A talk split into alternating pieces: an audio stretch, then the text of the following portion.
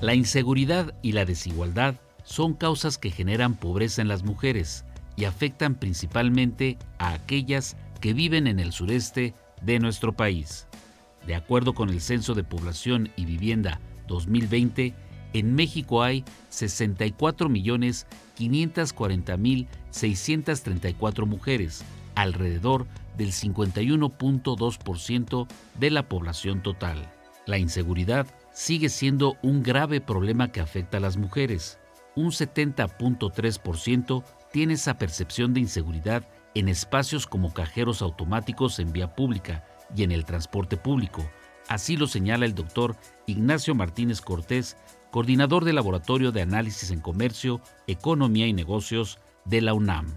La inseguridad permea a lo largo y ancho del país. No obstante, es la mujer quien sufre más inseguridad con relación a los hombres. Por ejemplo, el 70.3 de las mujeres, este, tomando en cuenta un, 100, tiene más inseguridad que los hombres, que viven una inseguridad de 60.2%. Durante 2020, más de un millón de mujeres dejaron o perdieron su trabajo.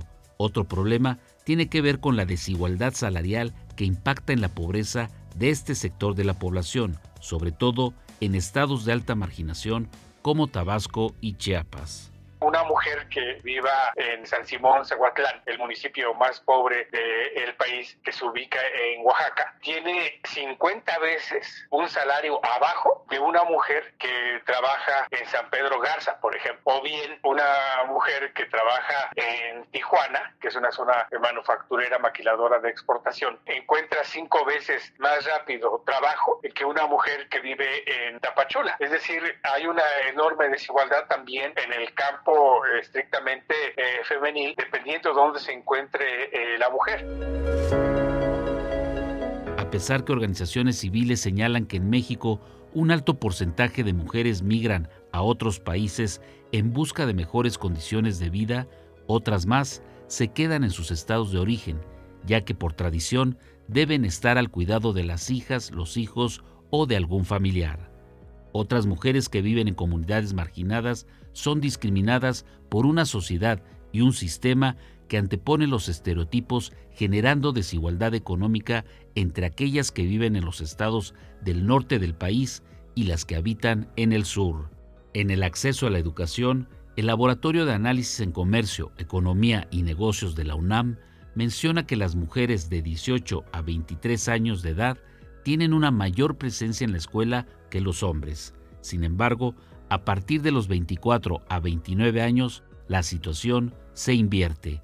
Escuchemos al doctor Ignacio Martínez. Ya cuando la mujer eh, quiere estudiar un posgrado, una maestría, un doctorado, o bien quiere concluir sus estudios de primaria, secundaria, preparatoria, le es más este, complicado a raíz, uno, de que tiene que incorporarse a la vida laboral y por lo tanto con esa desigualdad salarial pues se le complica. Otro, ya cuando la mujer comienza a, vivir su tercera década de, vida, eh, tiene la presión de la sociedad de que rápidamente tiene que convertirse en madre, es esta, toda esta presión social de familiar que tiene la mujer para jugar ese rol tradicionalmente asignado no justificado. También otro aspecto es de que eh, la mujer no tiene las mismas prestaciones que los hombres. Aquí es importante destacar de que hay muchas empresas que se dicen socialmente responsables, pero son las primeras en correr, en segregar a la, a la mujer para que precisamente no continúe con estos estudios.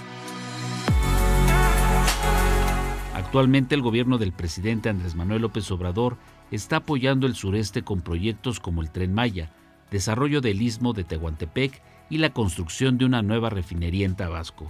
Tuvieron que pasar más de 80 años para que un gobierno invirtiera en el sur del país.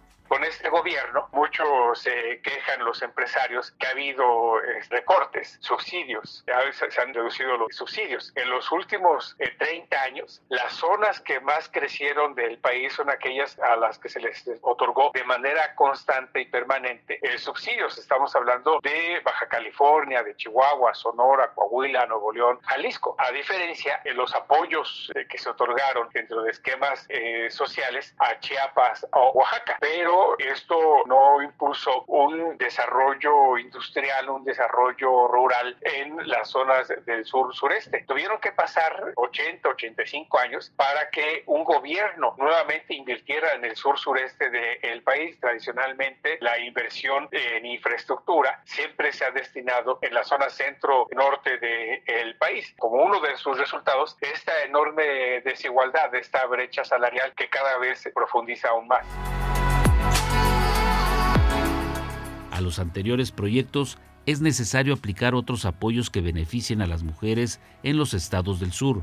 Se debe invertir en una política pública digital destinada a la capacitación de las mujeres, asegura el doctor Ignacio Martínez Cortés, coordinador del Laboratorio de Análisis en Comercio, Economía y Negocios de la UNAM son 9 millones de mujeres que se encuentran entre 15 y 29 años precisamente afincadas en el sur sureste. Entonces, de cara a las nuevas tecnologías en torno a la 5G, el gobierno podría desarrollar políticas públicas de digitalización para precisamente capacitar a las mujeres y podría impulsarse toda una enseñanza de cara a las nuevas tecnologías y esto sin duda antes debería generarse una inversión en cobertura eh, también eh, la, inversión en cuanto a conectividad, a raíz de, que precisamente es en el sur-sureste donde no se cuenta con este nuevo polo de desarrollo. Entonces, ¿qué es lo que tiene que hacer el gobierno rápidamente? Dar resultados en cuanto a esta nueva empresa que se ha creado, que es CFE Telecomunicaciones, para que se invierta en el sur-sureste en, en cobertura, en y esto genere entonces en una política pública de digitalización.